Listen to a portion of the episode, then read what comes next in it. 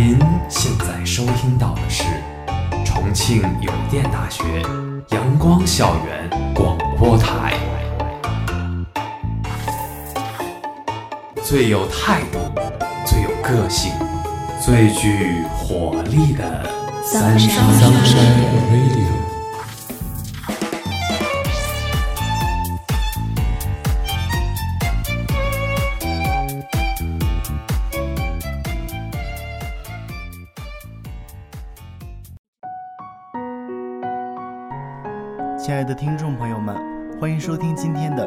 校园广播台，我是主播余秋，我是主播阿软。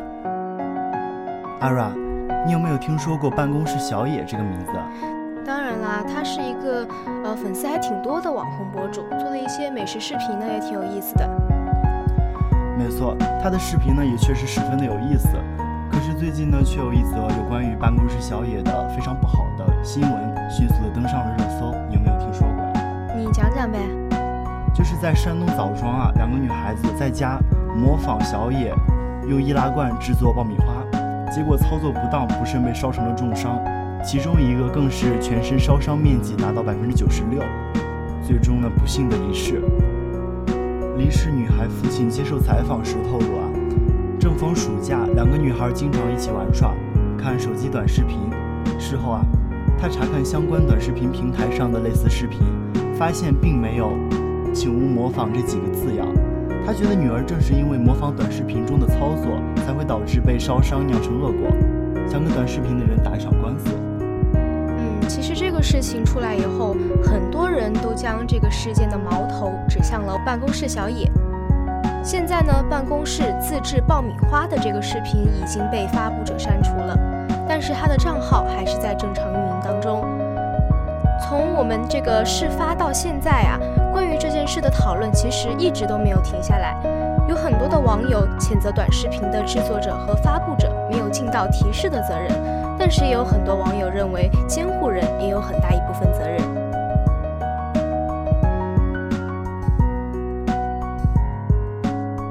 听到这里啊，相信还是有一些小耳朵感到一头雾水。下面我们来对于办公室小野来做一个简单的介绍。办公室小野呢是一名网红博主，专做美食的视频，拥有自己的自媒体微博“办公室小野”。她是一个很漂亮的1944年出生的女孩，来自四川成都。一直以来呢，办公室小野的视频都非常受大家的欢迎，其中易拉罐制作爆米花也是她的原创视频，网上也有很多其他的人去模仿她的视频。在出了这个易拉罐爆米花事件之后，办公室小野被推上了风口浪尖。九月十日，办公室小野在微博上发出长文回应这件事情。这篇长文呢，主要回应了四点。首先，第一点呢，就是澄清了女孩并非是模仿他的视频而受伤的。第二点就是自己做办公室视频的由来。第三部分呢，就是解释部分视频没有警示信息的原因。最后一部分就是视频是因他而起而表示歉意，并且会对视频进行整改，将有危险性的视频会及时下架，无限期的停更。除此之外呀，办公室小野还表示愿意为两个女孩提供力所能及的帮助。如果对方起诉呢，自己也会配合调查。其实啊，在出事之前呢，对于办公室小野，我也是有所耳闻的。看到他的第一个视频呢，就是他在办公室用饮水机煮火锅的视频。当时就感觉这个女孩子想法非常独特，在办公室里呢，自己动手丰衣足食的行为十分的具有创新意义。用创意加场景化的视角，一次又一次刷新了受众的认知，并且呢，这种能够让观众有着颠覆的惊喜感，背后所要付出的，可能只有小野自己心里清楚。在更新速度如此之快的今天，如果要想这个 IP 的生命周期延长，我们就要走差异化的路子。毕竟同质化是让用户快速审美疲劳的关键。办公室的场景要扩大，办公室小野要出海，由办公室展现出来的跨界理念被放大到了更多的合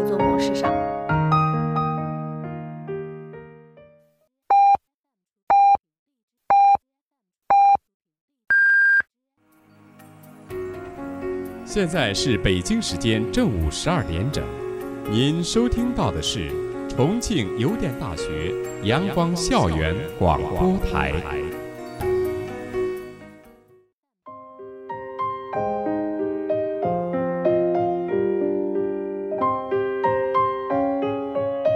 虽然啊，办公室小野讲述的是社畜的精彩日常，但这不过是他的人设。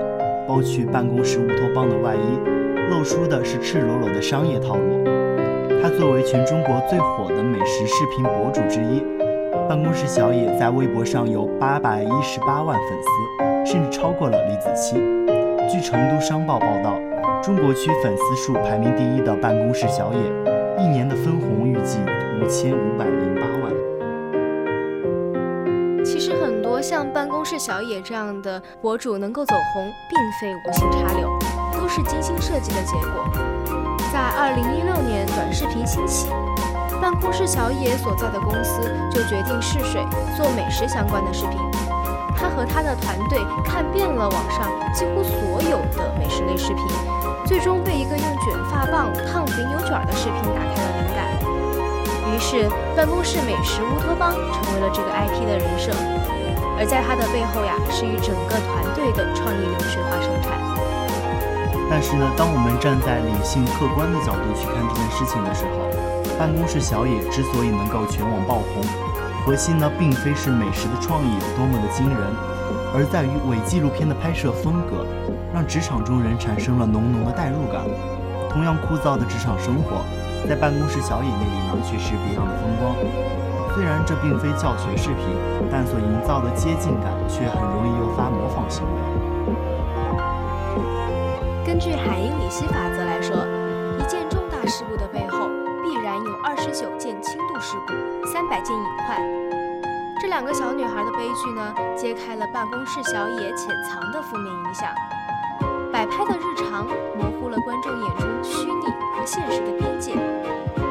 不知不觉中啊，用户的注意力早已被转化成赖以生存的能量。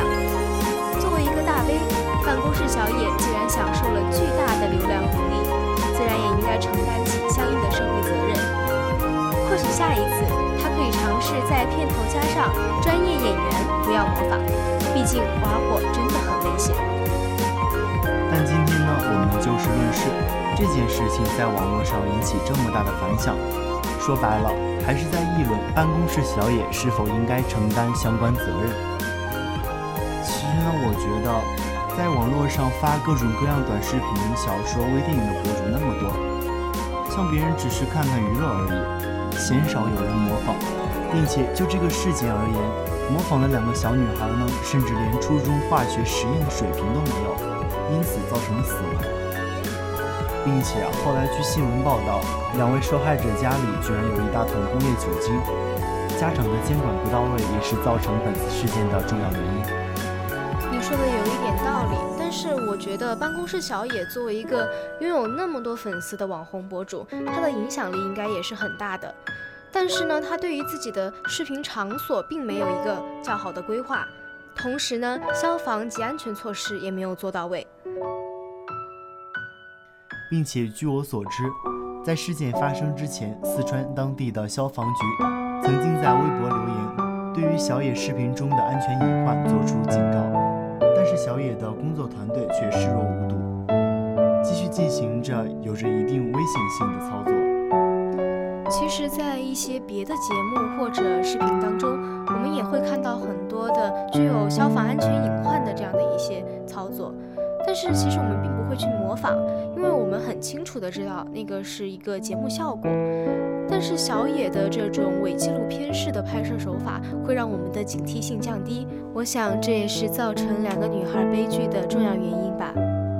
办公室小野没有对自己的视频做出一个规范就上传到账号，而且平台也没有对他做出一个较好的审核。实际上啊，我们可以看到平台上的审核标准并没有很详细。因此，办公室小野的视频很容易就能过审。他在没有进行安全提醒以及审核的情况下就发表视频，对观众产生了误导。那么，我觉得他也应该为此承担相应的责任。那么，办公室小野呢，对他的视频没有做明显的安全提醒，的确是他的不对。虽然网络上没有做安全提醒的奇葩视频流传的太多了，但是并不是说大家都不做就是对的。对于有一定危险性的视频，这一部分工作没有做，那就是没做，那么它就确确实实的有错。但是这一部分的错误并不是直接面向观众，而是视频的发布平台。平台应当有审核功能，对于一些十八岁以上成年人以及错误引导的视频，平台有义务不允许其上架。而这类有一定危险性的视频，至少应该做好安全宣传的提醒。还记得刚进平台时的授权吗？就是不点同意不让进那个，里面就会有发布视频的相关规范。但是显然作者的一级审核没有做好，平台的二级审核同样没有做好。其实就像你刚才说的那样，造成悲剧发生的从来就不会只有一方面的原因。我国法律有明确规定，父母有保护和教育未成年子女的权利和义务。在未成年子女对国家、集体或者他人造成损害时，父母有承担民事责任的义务。两个孩子即使已经十二岁、十四岁了，他们仍然是未成年人。有一些自媒体提到过，两个小孩子初中上课的时候就应该教过物理化学实验，比如怎么使用酒精灯，有明确的说明。他们如果没有学会呀，我觉得家长应该顺便去告一告学校。当然这是开玩笑的话。有些人觉得他们其实已经不小了，可以独自在家，可是他们仍然是未成年人，这是不争的事实。因此，父母身为监护人，并未尽到自己的义务，造成了女儿的死亡。而这个锅啊，即使他们能够甩出去一部分，父母也难逃其咎。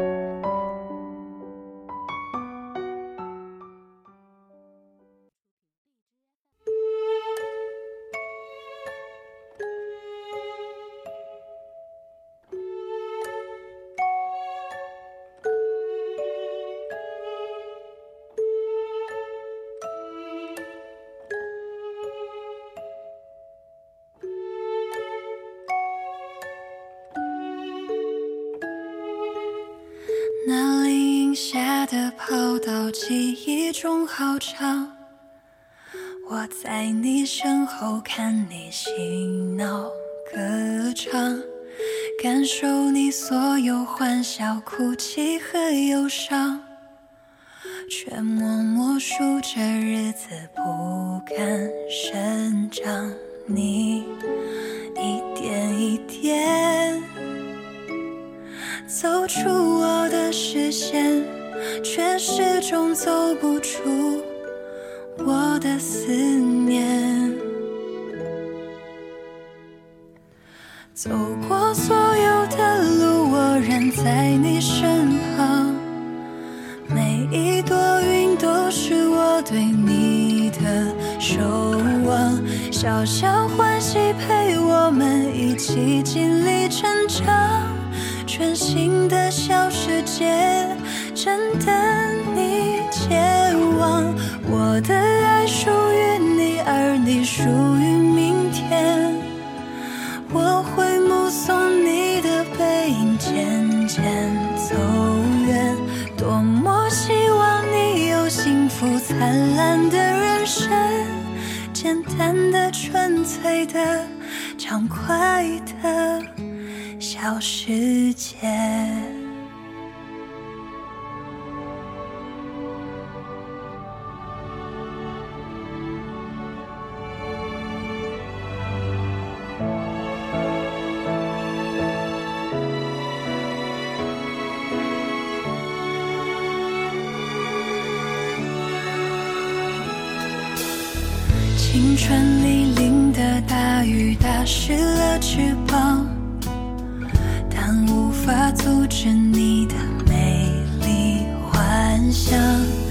就算是失败跌倒，那又能怎样？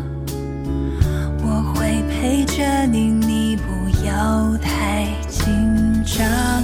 你一点一点走出我的。视线，却始终走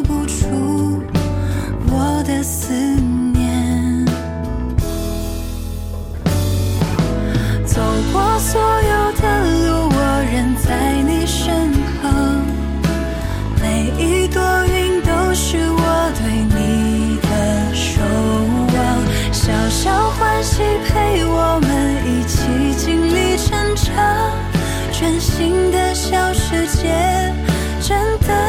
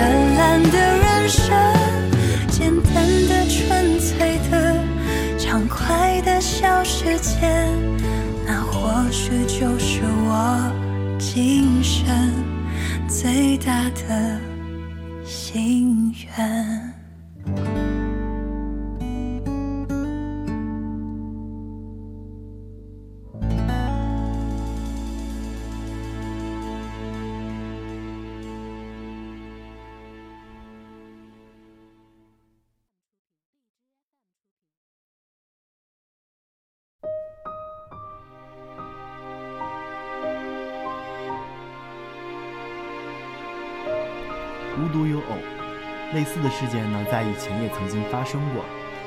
相信大家对于以前发生的模仿喜羊羊烤羊的事件也有所耳闻。据报道啊，十岁的男童呢，模仿《喜羊羊灰太狼》中灰太狼烤全羊的情节，将同村四岁、七岁的两名小伙伴绑在树上烧成重伤。伤者家属将点火者、法定监护人和动画制作方一起告上了法庭。一审法庭对此案下达判决。认定动画制作公司需要承担原告损失的百分之十五，约三点九万元。当时呢，这个案件在全国上下引起轩然大波，可以说是制片方人在办公室，锅从天上来。但是值得注意的一点啊，制片方承担连带赔偿责任，主要的原因呢，是对有引导性的部分未尽到审核审查的义务。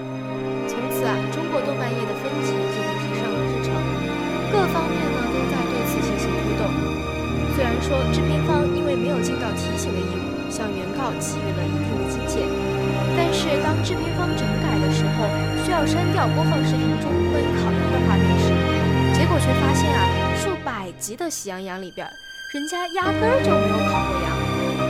但以免造成受众错位的情况，使得中国动漫行业被一棍子打死。然而，其他视频平台有没有审核制度呢？审核当然是一件麻烦的事情，而这也必定需要消耗很大的人力物力。因此，为了一定程度上避开受众错位，许多视频软件采取了类似分级制度的方法。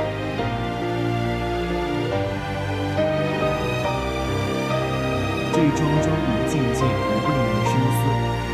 众多自媒体在网络上发表言论及视频时，尽到自我监管的义务，在保证视频内容安全正面的前提下进行视频娱乐，不可为追求刺激做出危险越界的举动。与此同时，传播平台应当尽到审核的义务。对于在平台上播放的视频，平台管理者要及时进行监管纠正。作为接收方的观众，也应理性看待短视频的发展。孩子观看短视频呢，很多都是为了娱乐，而家长作为孩子们直接的引导人，父母们一定要尽可能的好好的照看孩子们，教导孩子正确看待短视频，切勿为寻求刺激盲目模仿。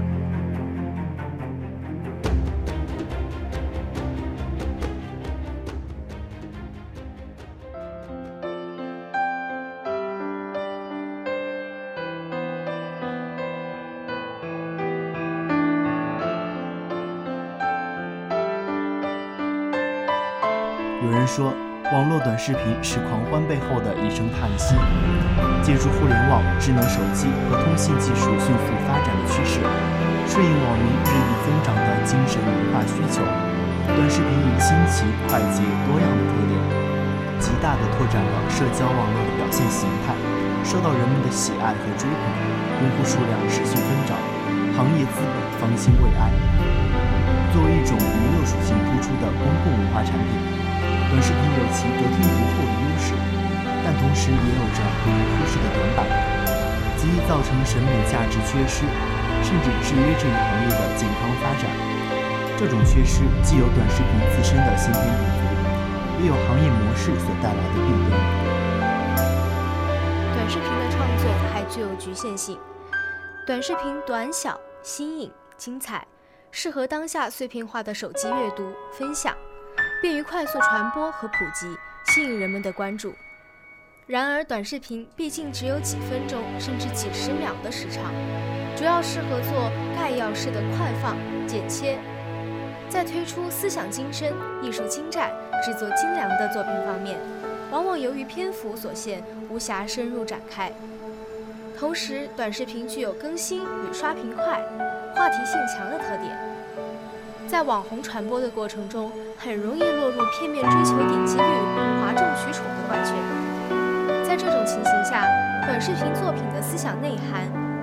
理念价值容易被忽视，从而加大作品自身的硬伤。在短视频平台的话语权不断增强的情况下，资本的逐利性不断强化着经济效益的追求，直至至社会效益。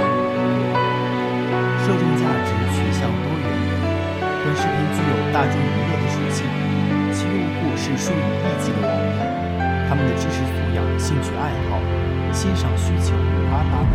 或其需要海量的接地气的产品来满足求知欲、窥视欲、探索欲，特别是互联网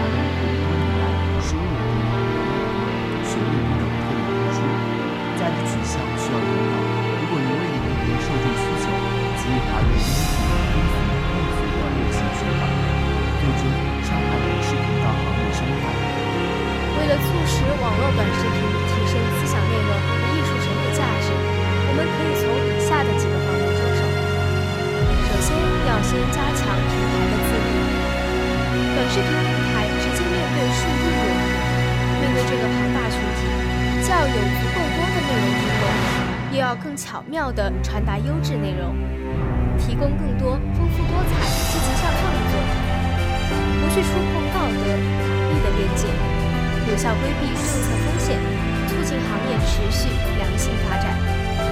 其次呢，优化内容安排。在资本热情涌入的情况下，短视频行业需要建立更完善的绩效机制，提供更加科学的算法，为优质作品提供更多的展示渠道和盈利机会，综合体现优秀作品的传播力、引导力、影响力。同时，要引导培育短视强短视频创作者的实干动力。最后引导受众树立健康心态。短视频的脱颖而出，体现了当前精神文化产品的巨大特点。但是从另一个侧面来说，短视频也在不断加剧阅读碎片化。由于让受众沉浸其中，短视频就好比自己小菜及调味的作用，却并不是一种主食。有关方面如何引导受众理性。看待短视频，不在碎片化的阅读世界里迷失方向。互联网空前增长，人们已经无时无刻不处在其深度影响下，日益成为数字时代的原住民。人们在网络狂欢中获得虚幻的快感，但这种快感结束之后，精神却越来越寂寞，往往感到无尽的空虚，徒留一声叹息，亟待理性考量。提升短视频的思想内涵和审美价值。既要处理好短视频内容俗化的问题，更要直面应答沉迷于网络而产生的价值困惑。在这个社会改革开放受到资本的席卷后，明星的价值从为了人们在茶余饭后得到消遣，变成了为资本创造价值。而这个社会的中流砥柱仍然是那些社会主义建设者。这样一种崇尚明星思想的价值观，万万不可取。尤其是在我们这样的社会主义国家里，短视频的流量大，自然是可以创造价值的。对我国尚未成熟的互联网经济来说，的确是一个好事儿。但凡事必要由长远来分析。这样一种价值的背后，是人们不断偏离正确轨道的价值观在支撑。我们当然要发展短视频产业，但在此同时一定要端正所有人的价值观以免有害于未来的社会主义建设。今天的节目到这里就结束了我是主播阿然我是主播余秋。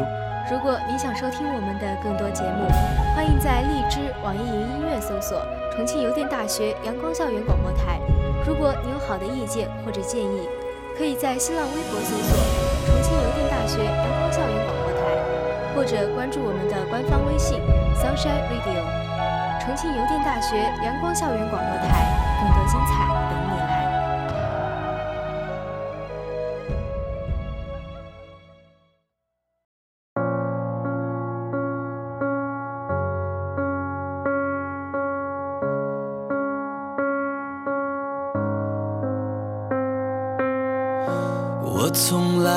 说话因为我害怕没有人回答。我从来不挣扎因为我知道这世界太大。太多时间浪费太多事要面对。